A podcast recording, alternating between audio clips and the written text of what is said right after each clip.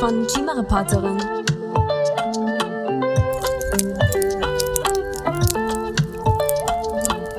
Hallo und herzlich willkommen in der Klimazone. Freut mich, dass ihr wieder dabei seid. Mein Name ist Sophie und heute soll es um Waldbrände gehen. Wie ich finde, war das Thema diesen Sommer wieder sehr präsent.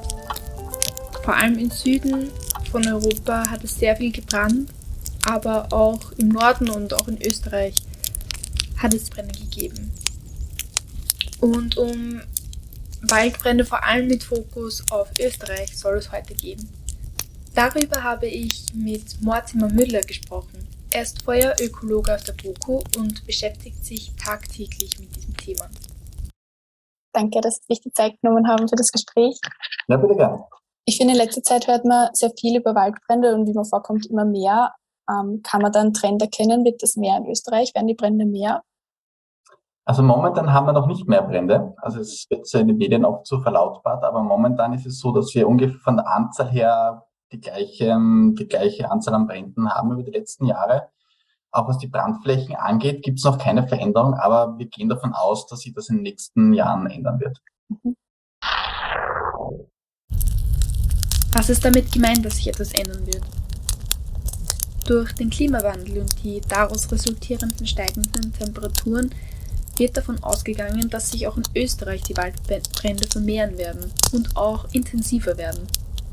Es gibt auch noch viele andere Faktoren, die da mitspielen und die auch vom Klima beeinflusst werden, beispielsweise die Vegetationszusammensetzung, ob es viele brandanfällige Pflanzenarten gibt, welches Brennmaterial verfügbar ist und wie entzündlich das ist. Das ist aber sehr komplex und muss ganzheitlich betrachtet werden.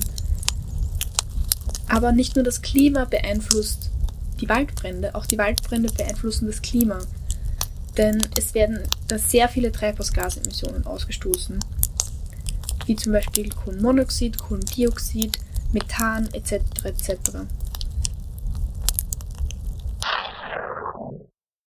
Und wie wirken sich die Brände auf das Ökosystem aus? Das hängt sehr davon ab, was für ein Brand es ist und in welchem Ökosystem er auftritt. Also wir haben äh, zum Beispiel die Schwarzkiefernwälder im, im östlichen, am, am Alpen-Ostrand. Die sind recht gut an Feuer angepasst. Dort brennt es auch relativ häufig, aber die meisten Feuer dort sind Bodenfeuer. Und das bedeutet, dass diese Kiefern ähm, das gut überleben können, weil die haben eine dicke Borke, die haben die einen hohen Kronenansatz. In anderen Waldökosystemen, zum Beispiel Buchenwälder, wenn dort ein Brand auftritt, die sind äh, potenziell gefährdeter, weil die nur eine dünne Rinde haben und auf Feuer recht ähm, empfindlich reagieren. Aber die meisten Brände in Österreich sind einfach kleinflächig und von geringer Intensität. Das heißt, in der Regel kann man davon ausgehen, die meisten Brände bei uns verursachen nur geringen oder keinen Schaden im Waldbestand. Auch bei den Tieren oder wie ist es mit den Tieren? Das hängt auf, auch wieder vom Brandtyp ab.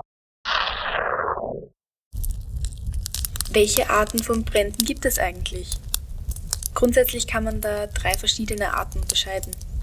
Es gibt die Schwelbrände, auch genannt Erdfeuer oder Humusbrände. Die laufen unterirdisch ab. Also da gibt es meistens nicht wirklich eine Flamme, die man erkennen kann. Dabei verbrennt unzersetztes Bodenmaterial, also zum Beispiel Blätter, und auch unterirdisches Material, wie zum Beispiel Humus. Das Feuer breitet sich in der Regel nur sehr langsam aus und entsteht durch Blitzschläge, also durch eine natürliche Ursache.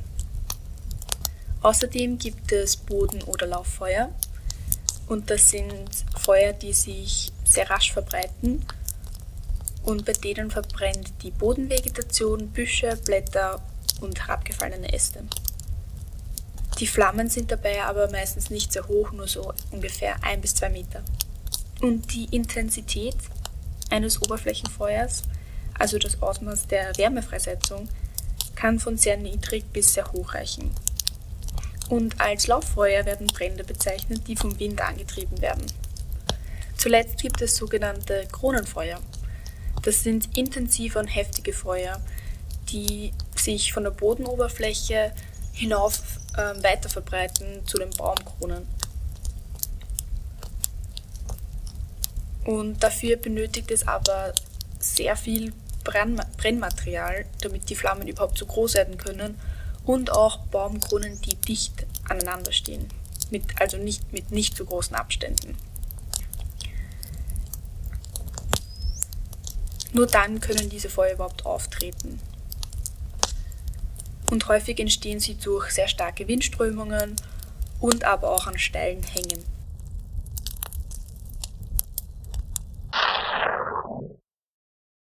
Bodenfeuer würde jetzt am Boden brennen und wenn jetzt kein Wind geht, breitet sich das nicht so schnell aus. Das heißt, die meisten Säugetiere zum Beispiel und auch Amphibien können da flüchten oder sich vergraben. Ähm, wenn es sich jetzt um ein intensives Feuer handelt, wir kennen diese Kronenfeuer aus Australien zum Beispiel oder auch aus, aus äh, Südeuropa, wo ja auch Millionen Tiere gestorben sind, gerade in Australien bei den großen Bränden vor zwei Jahren. Ähm, wenn so ein Kronenfeuer auftritt und das wird dann vom Wind angetrieben, dann kann das einfach so schnell sein und eine so starke Hitzeentwicklung oder Rauchentwicklung haben, dass dann viele Tiere einfach nicht flüchten können. Aber in Österreich, in Österreich äh, gibt solche Fälle sehr, sehr selten. Mhm. Und für, also Brände entstehen ja auch natürlich und manche Pflanzentiere brauchen ja auch Brände, also zum Beispiel, dass manche Bäume erst keimen, wenn durch die hohe Hitze vom Feuer. Ist es in Österreich auch so, dass solche Pflanzen und Tiere gibt, die Feuer brauchen, oder ist es eher nur in anderen Ländern so? Es gibt jetzt einen Begriff, der heißt äh, feuerabhängig, also mhm. eine Vegetationsform oder eine, eine, eine Pflanzenart, die vom Feuer abhängig ist. Das haben wir in Österreich nicht. Also wir haben keine Pflanzenart, die jetzt wirklich abhängig ist vom Feuer, wie zum Beispiel Kalifornien, also oder auch in, Süder, in Südeuropa, in Australien, Australien speziell auch, ähm, Kalifornien, wo es wirklich Baumarten gibt und, und Pflanzenarten generell, die halt Feuer brauchen, um zu überleben, um sich zu, äh, zu regenerieren, ähm, um sich fortzupflanzen. Bei uns ist es so, wir haben an Feuer angepasste Arten. Und ähm, das sind jetzt viele Arten, die jetzt zum Beispiel über Wurzelausschläge neu austreiben können, also viele Sträucher zum Beispiel oder auch äh, krautige Pflanzen, die das einfach im Bodenfeuer überleben. Bei den Bäumen, also mit Baumarten, ist es so, dass die Schwarzkiefer am besten angepasst ist. Die Schwarzkiefer ist eine Baumart, die kommt vor bis in die Türkei, bis nach, bis nach Südeuropa und die erlebt sehr oft Brände und die hat eben ein paar Spezifika, die wirklich speziell dafür geeignet sind, Brände geringer bis mäßige Aktivität, äh, Intensität gut zu überstehen. Also die, die Geborke haben sie, sie haben diesen hohen Kronenansatz ähm, und damit sind sie recht gut angepasst, was jetzt Feuer angeht. Ähm, wie gerade erwähnt worden ist, haben wir jetzt keine feuerabhängigen Arten, aber kann zum Beispiel ein Feuer auch fürs Ökosystem trotzdem wichtig sein, zum Beispiel im Sinne der Biodiversität? Oder? Ja, sogar, sogar oft in, ähm, oft wird diese Wirkung halt unterschätzt, diese positive Wirkung. Also meistens spricht man nur von den negativen Auswirkungen von Waldbränden, aber es ist tatsächlich so, dass Waldbrände zum Beispiel ähm, nie gleichmäßig brennen. Man muss sich das so vorstellen, wenn man jetzt irgendwo, wenn jetzt irgendwo ein Feuer ausbricht, ähm, ist ja die Vegetation unterschiedlich. Also es ist nicht so, dass jetzt in der Regel, dass jetzt ein Baum neben dem anderen steht und, und dass die Vegetation immer gleich ausschaut, dass immer die Strauchschicht gleich ist, sondern durch diese unterschiedliche Vegetationszusammensetzung brennt das Feuer auch unterschiedlich, unterschiedlich intensiv, unterschiedlich intensiv, unterschiedlich schnell und darauf entsteht ein Mosaik. Ähm, und dieses Mosaiksystem ist einfach gerade für Bestände, die jetzt sehr gleichmäßig sind, also man denkt jetzt an Monokulturen, ist das potenziell ein Treiber für eine höhere Biodiversität, weil einfach solche Nischen entstehen, wo dann verschiedene Arten aufkommen können. Das kann eben, kann eben für Tiere und Pflanzen gleichermaßen gelten. Ist es dann überhaupt empfehlenswert, Feuer immer gleich zu löschen oder? Aus Sicht also, der Waldbankforschung nein. Okay, okay. Aus, aus Sicht diverser Umstände, unter anderem des Forstgesetzes. Das österreichische Forstgesetz sieht davor, dass jeder Brand zu löschen ist durch die Feuerwehr. Ähm, ich sage mal, es ist auch mein Anliegen, dass wir in Zukunft mehr diesen Ansatz verfolgen, let it burn, oder auch diesen Ansatz des kontrollierten Brennens. Das heißt, dass wir wirklich uns anschauen in Hotspot-Gebieten, dort so ein äh, unter überwachten Bedingungen in Zusammenarbeit mit Feuerwehren, Behörden so ein kontrolliertes Brennen durchführen, um so ein bisschen die Biomasse im Wald zu reduzieren, weil das kann dann wirklich auch verhindern. Es gibt sehr gute Beispiele und auch wissenschaftliche Ergebnisse aus anderen Ländern, dass so eine Maßnahme sehr gut helfen kann, um Extrembrände zu verhindern. In Australien, zum Beispiel in Westaustralien, wird das sehr stark gemacht. In den Ostaustralien gab es ja diese großen Waldbrände und dort sind diese Maßnahmen eben nicht so umgesetzt worden. Und es ist eine Vermutung, dass das vielleicht daran liegt, dass dieses kontrollierte Brennen so effektiv dort eingesetzt wird in Westaustralien. Aber wie gesagt, in Österreich ist es momentan sehr, sehr schwierig. Es gibt ein paar ganz wenige Ausnahmeregelungen. Wir haben jetzt auch die Möglichkeit im, am Truppenübungsplatz in Ansteig solche Brandversuche auch durchzuführen, weil dort eine Ausnahmeregelung besteht und ähm, die Flächen einfach freigehalten werden müssen, weil für Schießübungen und für die Natura 2000 Richtlinien dort vor Ort. Und dort werden wir auch jetzt wirklich erstmals im wissenschaftlichen Kontext solche Brandversuche und, und kontrolliertes Brennen durchführen können. Und was kann man da noch für Maßnahmen treffen? Also wenn man sich zum Beispiel jetzt auf Brände vorbereitet oder den Wald resistenter machen will, was kann man da also machen? Also die, die zweite große Maßnahme, ich meine, es gibt mehrere große Maßnahmen, aber äh, eine wichtige Maßnahme ist auch äh, Beweidung zum Beispiel. in vielen Ländern wird auch so eine Beweidungsstrategie gefahren. Das geht in manchen Bereichen, aber eben nicht in allen. Es muss natürlich entsprechend Vegetation da sein, also Gras, grasige Vegetation, die halt für gewisse Tiere dann geeignet ist. Braucht natürlich jemanden, der diese Tiere dann auch, auch hält und ähm, pflegt. Ähm, Beweidung wird auch in vielen Ländern umgesetzt. Dann könnte man natürlich auch vermehrt in präventive Strategien setzen, die jetzt äh, den Wald direkt betreffen, zum Beispiel einen Waldumbau, der Klassiker, also mehr, mehr Laubhölzer bei uns, weniger Nadelwald. Oder man legt Brandschneisen an in besonders gefährdeten Gebieten. Das ist halt bei uns schwierig, weil gerade im Alpenraum ähm, in Schutzwäldern solche Brandschneisen nicht realistisch sind, aufgrund der erhöhten Steinschlaggefahr dann zum Beispiel, Murengefahr. Das heißt bei uns Brandschneisen eher im Flachland vielleicht, herunten. Ähm, was noch ein großer Punkt ist, ist die Bewusstseinsbildung weil ähm, wir wissen einfach, die meisten Waldbrände werden durch Menschen ausgelöst und vieles davon passiert einfach fahrlässig. Also der Klassiker wäre die Zigarette. In letzter Zeit hört man sehr viel mit Lagerfeuern, aber auch ausgebrachte heiße Asche. Bewusstseinsbildung ist beim Thema Waldbrand sehr wichtig. Denn die meisten Waldbrände werden durch menschliche Tätigkeiten ausgelöst. In Österreich sind es im Schnitt in den letzten Jahren 85 Prozent aller Waldbrände, die durch Menschen ausgelöst wurden. Die, meist, die größten Ursachen sind die folgenden. Achtlos weggeworfene Zigaretten, Feuer, das außer Kontrolle gerät, zum Beispiel Abbrennarbeiten oder Lagerfeuer etc. Brandstiftung, das sind in Österreich ca. 10% aller Waldbrände, Feuerwerkskörper, gerissene Stromleitungen, Funkenflug von Zügen, Schießübungen des Bundesheers. Was jedoch im Gegensatz zu vielen Mythen nicht wirklich eine Ursache von Waldbränden ist, sind Glasscherben oder Glasflaschen, die weggeworfen wurden. Das ist sehr unwahrscheinlich, dass dadurch ein Waldbrand entsteht. Die in Österreich wichtigste und auch einzig relevante natürliche Ursache, durch die Waldbrände entstehen, sind Blitzschläge.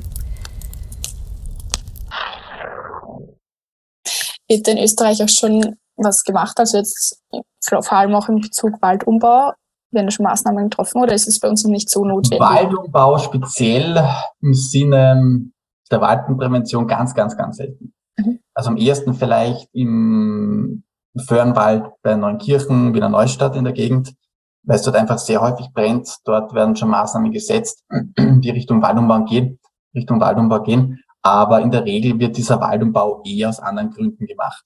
Also zum mhm. Beispiel die Fichte, die ja sehr anfällig ist auf, auf verschiedene Borkenkäfer und Sturm und so weiter. Das wird eher unter dem Aspekt behandelt, dass man sagt, es gibt andere Schadfaktoren, aber nicht so sehr auf Waldbrand bezogen. Und ist es dann auch ein Problem, dass viele Wälder privat sind, dass man da nicht ja. einkommen kann? Das ist auch ein großes Problem und zwar vor allem auch deshalb, weil diese Privatwälder in Österreich oft sehr, sehr klein sind. Also der Durchschnittsbesitz, wenn der nur ein halber Hektar ist oder ein Hektar, das ist so eine kleine Fläche, wenn der noch so langgezogen ist, dass man dort alle Waldbesitzer unter einen Hut bringt und denen auch, wie soll ich sagen, die, die, die Gefahr durch Waldbrand näher bringen kann. Das ist schwierig, weil es einfach andere Dinge gibt, die zuerst relevant sind. Also Stichwort wie der Borkenkäfer, ähm, Sturmereignisse oder irgendein anderer Schädling, irgendein Pilz. da kommt Waldbrand relativ weit hinten. Außer der Waldbesitzer war schon mal direkt betroffen. Das gibt's natürlich auch. Aber meistens ist es hm, in der Kommunikation auch schwierig. Es gäbe ja zum Beispiel eine Waldbrandversicherung auch, die angeboten wird von zwei Versicherungen, was ich weiß in Österreich, die aber auch nur selten in Anspruch genommen wird. Also Thema Waldbrand ist bei den privaten Waldbesitzern bei den meisten nicht so das Thema. Ja. Und Thema Totholz. Ich habe da irgendwie ganz gegensätzliche mhm. Sachen gelesen, ob Totholz jetzt eher das Feuer befeuert noch mehr, wenn man viel Totholz drin hat, weil Totholz ist ja eigentlich auch gut für das Ökosystem. Ähm, was denken Sie darüber? Es kann beides sein. Okay. okay. Das ist eine, eine, im wissenschaftlichen Kontext wird das diskutiert, ähm, unterschiedlich diskutiert. Und da hängt es davon ab, in welcher Form, in welcher Menge, in welcher Struktur kommt dieses Totholz vor. Ein Beispiel, wenn da zum Beispiel, äh, ein Beispiel, das Beispiel, wenn da zum Beispiel schon wieder so viele große äh, abgestorbene Bäume herumliegen, also großes Totholz, wir nennen das, wir, wir klassifizieren das in verschiedene Stunden, was damit zusammenhängt, wie schnell dieses Material sich einfach anpasst an die Feuchtigkeit äh, rundherum. Und wenn viel Material vorhanden ist mit sehr großem Umfang, ist das potenziell feuerhemmend, weil das sehr schwer brennt zum Beispiel. Also das würde bedeuten, dass in so einem Wald, wo jetzt die Bäume kreuz und quer liegen, aber es kaum ein kleines brennbares Material gibt, potenziell die Brandgefahr geringer ist. Wenn hingegen sehr viel feines Material vorhanden ist, also wir sprechen jetzt von einer dicken Auflage von Kiefernadeln zum Beispiel, ja, was ja im Birge oft sehr langsam zersetzt wird, dann kann sich da eine hohe Brandlast aufbauen, die dann auch ähm, schnell Feuer fängt und sich auch eine rasche Ausbreitung bewirkt. Besonders wenn auch so eine trockene äh, Strauchschicht unter den Bäumen ist, die dann oft auch als Feuerleiter agiert. Also das hängt auch immer mit dieser Konnektivität zusammen im Bestand. Ist es jetzt einschichtig, also quasi unten nur ein bisschen Gras und oben dann die Krone? Oder ist es reich strukturiert mit unten halt Sträuchern, dann Jungbäumen, höheren Bäumen? Und dann ist die Gefahr auch größer, dass ein Kronenfeuer auftritt. Und das Kronenfeuer, um es nochmal zu erwähnen, das ist das, was eigentlich wirklich gefährlich ist in sämtlichen Ländern. Und das ist auch das, was wir verhindern wollen weil diese Kronenfeuer einerseits den Waldbestand nachhaltig schädigen natürlich und auch die Kronenfeuer die wirkliche Gefahr darstellen. Also Bodenfeuer, was ja das meiste ist auch in Österreich, kann man gut bekämpfen, werden in der Regel schnell unter Kontrolle gebracht, aber diese Kronenfeuer sind eben unberechenbar, können Einsatzkräfte gefährden, können auf Siedlungsräume übergreifen und auch Schutzwälder natürlich nachhaltig schädigen. Und deshalb ähm, versuchen wir diese Kronenfeuer im Speziellen zu verhindern. Und wie kann man die noch verhindern, die Kronenfeuer? Ja, da sind wir wieder bei teilweise Waldmanagement-Maßnahmen, die zum Beispiel verhindern sollen, dass dieses Feuer in die Krone überhaupt kommt. Hm. Das wäre dann ein Ansatz eben auch mit Reduktion von, von brennbarer Biomasse, also wieder Reduzierung von diesen, Reduzieren von diesen potenziellen Feuerleitern. Da könnte man Bäume asten zum Beispiel, die Strauchschicht entfernen. Es gibt verschiedene Möglichkeiten. Man kann ähm, gewisse ähm, Bereiche schaffen, wo es nicht zu einem Kronenfeuer kommt, aufgrund der Wald, äh, aufgrund der, der Baumarten. Also da wären wir ein bisschen Richtung ähm, Waldstruktur oder Waldumbau wieder. Also man sagt einfach, die, wenn er jetzt einen, einen Nadelwaldbestand hat, einen, einen mehrschichtigen und es in der Nähe eines Siedlungsraumes, dass man dort in der Nähe des Siedlungsraumes schaut, dass man die nächsten 50 oder 100 Meter von, von, von diesem äh, Siedlungsraum entfernt einfach dann Laubbäume pflanzt zum Beispiel und äh, dort schaut das einfach, diese Flamme nicht in die Krone gehen können. Bei uns brennen ja in der Regel ganz, ganz selten Laubbäume als, als Vollbrand. Also bei uns sind die, sind die Kiefernwälder, die Nadelwälder gefährdet. In anderen Ländern im Mittelmeerraum ist ja auch äh, Matschebestände, die ja an und für sich Hartlaub sind, aber die brennen einfach, weil es dort zu trocken ist. Also das wäre auch eine Möglichkeit. Was kann man noch machen? Es gibt natürlich Brandbekämpfungstechniken. Ähm, bei der, bei der, bei der Bekämpfung, die man anwenden kann. Generell gilt jetzt auch, das muss ich jetzt vielleicht mal kurz, kurz noch einen Begriff hereinholen, diesen, dieses Wildland Urban Interface. Wildland Urban Interface heißt, dass ist dieser Bereich, wo Wald oder Vegetation im Allgemeinen an Siedlungen und Infrastrukturen grenzt. Und das ist dieser Bereich, der jetzt bei den letzten Waldbrandkatastrophen immer das Thema war. Weil natürlich wie es der Name schon sagt, wenn, wenn jetzt Wald an Siedlungsraum, an Infrastruktur grenzt, ist das ein heikles Thema. Und wenn er dort ein Vollbrand ausbricht, das heißt ein Kronenfeuer, und das ist eine gefährdete Vegetation, dann haben wir eben diese Extrembrände und, und äh, dann kommen eben auch Menschen ums Leben.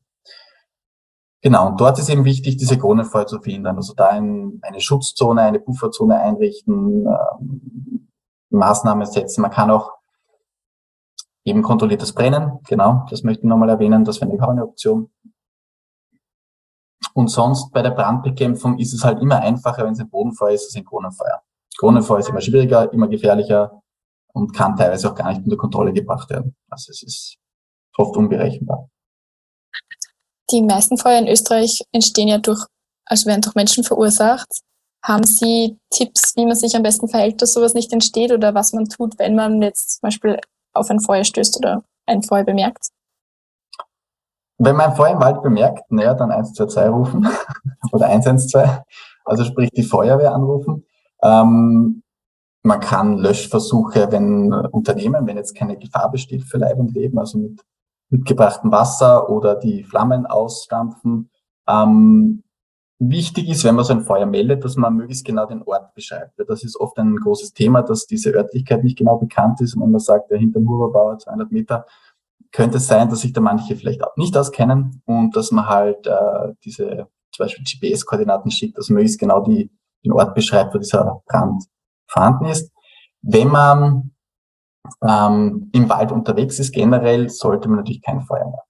Das ist ganz eine simple Regel. Kein Feuer im Wald, dann kann kein Brand entstehen. Zumindest nicht durch die Menschen. Wenn man sich in diese simple Regel halten würde, also sprich Lagerfeuer, Zigarette, dann gäbe es deutlich weniger Brände einfach bei uns. Weltweit. Ähm, ja, das, das wäre eigentlich die wichtigste Maßnahme und dasselbe gilt auch für Waldnähe.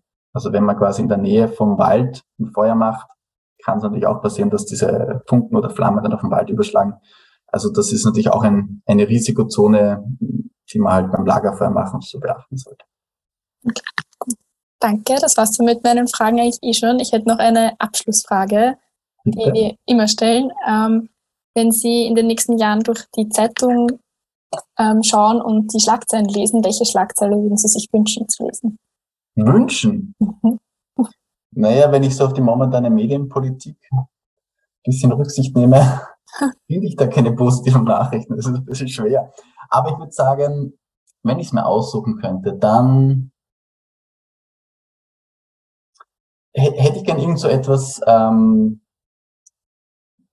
ja, bisschen provokantes, so quasi kontrolliertes Brennen erfolgreich umgesetzt oder so irgendwie. Weil das so momentan so ein heißes, ein heißes Eisen ist in der Politik und bei den Behörden, ähm, weil das niemand wirklich in Angriff nehmen will, aber ich glaube, wenn sie mal brauchen. Und das, glaube ich, wäre gut, wenn das mal auch wirklich medial dann aufbereitet wird und, und medial auch gut ankommt, wenn man sieht, okay, das funktioniert, das bewirkt das. Und dass das dann eben auch in den Medien so aufscheint. Okay, cool, voll spannend. Ähm, ja, das war es dann eigentlich von meiner Seite. Mhm. Dankeschön für das Gespräch. Ich sage auch danke.